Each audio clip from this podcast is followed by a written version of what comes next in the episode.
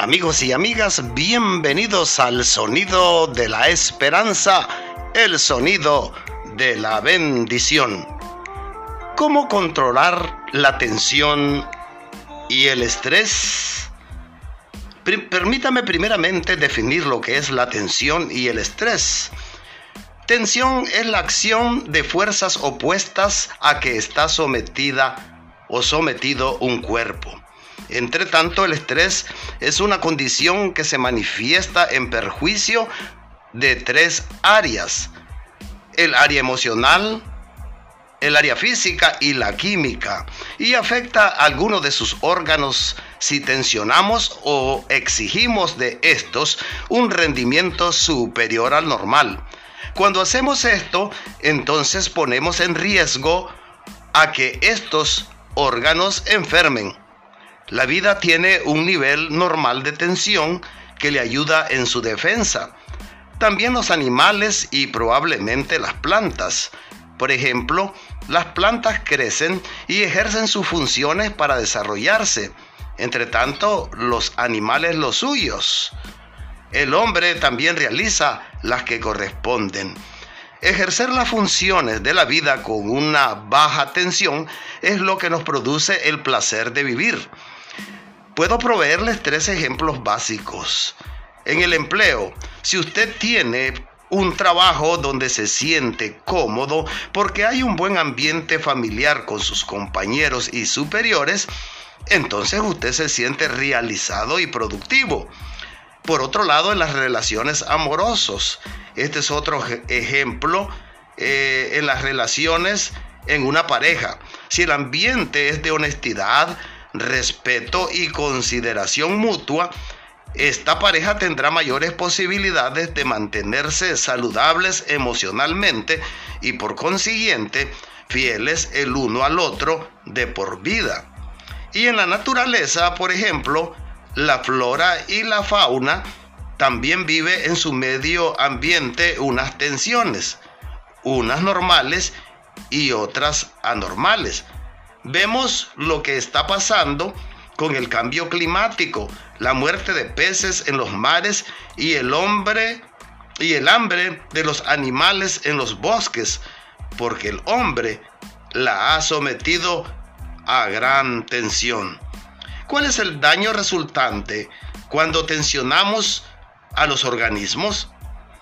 El estrés en las personas y animales resulta cuando exigimos tanto de nosotros mismos como de estos, un rendimiento muy superior al, al normal. Y si esto es repetitivo, el organismo se va afectando, alterándose y enfermando. Los órganos del cuerpo entonces son tensionados. ¿Qué podemos hacer para evitar tensionarnos y tensionar a otros? Pues obviamente es oír consejos y seguirlos. Primeramente quisiera dar cinco breves consejos que los expertos recomiendan eh, en la materia. En primer lugar, aconsejan simplificar nuestras agendas. Así es que lo primero, mi amigo y mi amiga, simplifica tu agenda.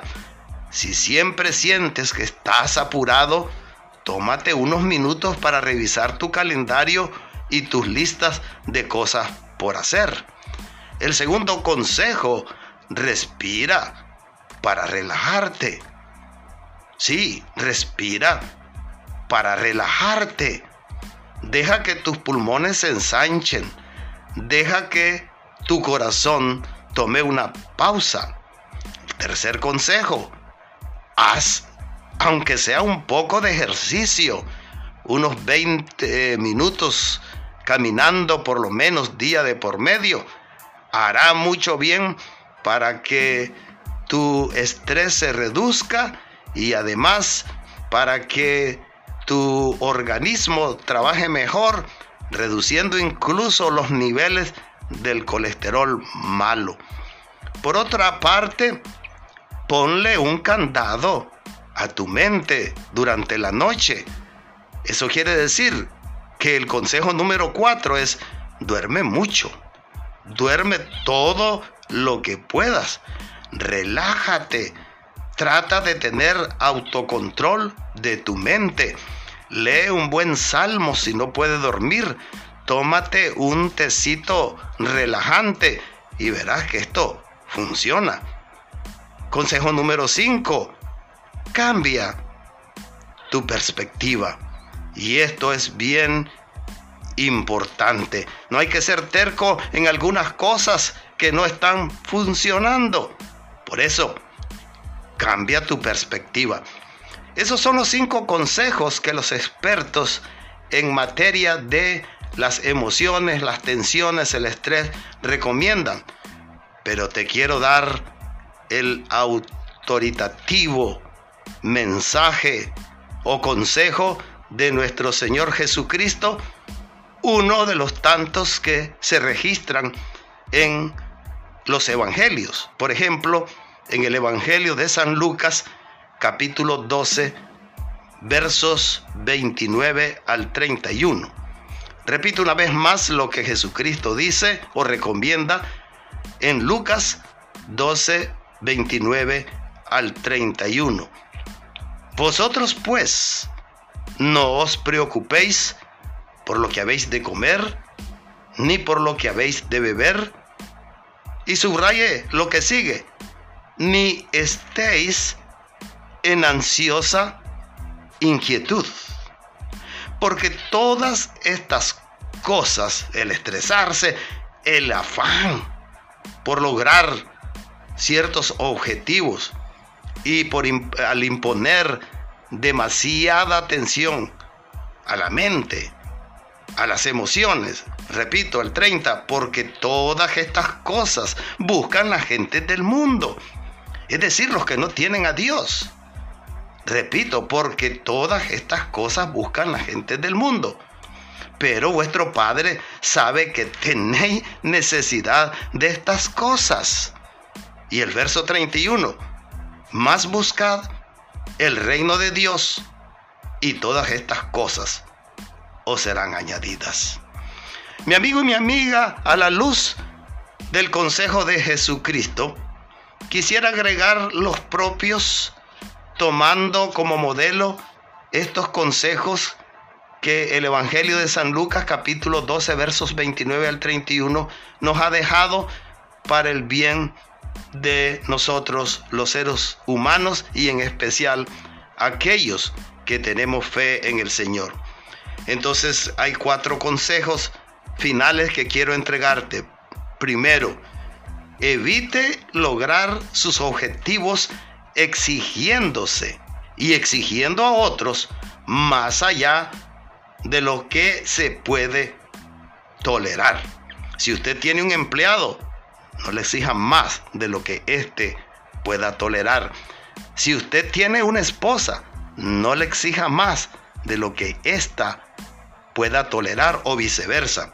Segundo consejo, relájese trátese a sí mismo o a sí misma y a otras personas como Dios le trata a usted, con misericordia.